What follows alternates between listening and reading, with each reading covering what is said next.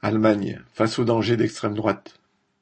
Le 10 janvier, un média d'investigation révélait qu'une rencontre secrète s'était tenue quelques semaines plus tôt près de Berlin. Des permanents de l'AfD, extrême droite, et quelques-uns de la CDU, droite, et des néo-nazis y avaient été conviés par le patron d'une grande chaîne de boulangerie. L'objet de la réunion était un plan pour déporter d'Allemagne des millions de personnes issues de l'immigration. La nouvelle a déclenché une onde de choc et, depuis, d'importantes manifestations se déroulent tous les jours dans toutes les régions. Indignés, un million de personnes ont manifesté entre le 19 et le 21 janvier, dont plus de cent mille à Munich et Berlin, plusieurs dizaines de milliers à Cologne, Hambourg, Francfort, Dresde et Leipzig. Une influence partout exceptionnelle, très supérieure à ce qu'avaient prévu les organisateurs. Bien des manifestants craignent le retour d'une dictature et veulent agir contre le poison d'extrême droite.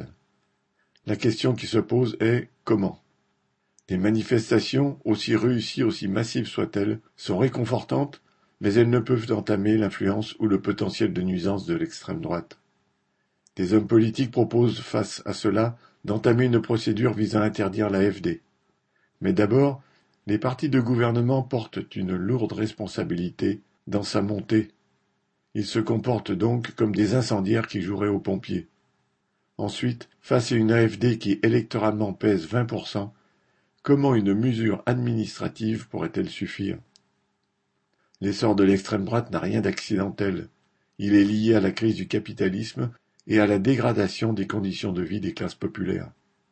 Le problème ne se limite pas à un parti, et d'ailleurs des politiciens de la CDU étaient présents à la réunion secrète. Les néo-nazis étaient eux aussi présents, alors que l'AfD s'échine généralement à nier ses liens avec eux. Il est devenu visible que les succès de l'AfD renforcent aussi ceux qui prônent ouvertement la violence et la dictature. Proposer d'interdire ou de légiférer revient à faire confiance à la classe politique pour mener la lutte contre l'extrême droite. Les hommes politiques, face à l'émotion, en parlent, veulent surtout avoir l'air de faire quelque chose, ne serait-ce que pour renforcer leur blason, comme le très impopulaire chancelier Scholz, SPD.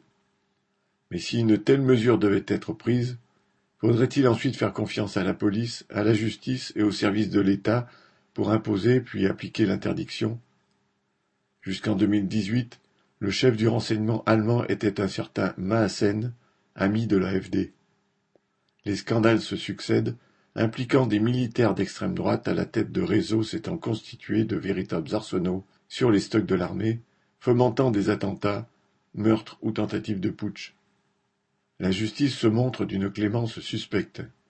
On ne peut laisser la lutte contre l'extrême droite aux soins des gouvernants ou de l'appareil d'État de la bourgeoisie.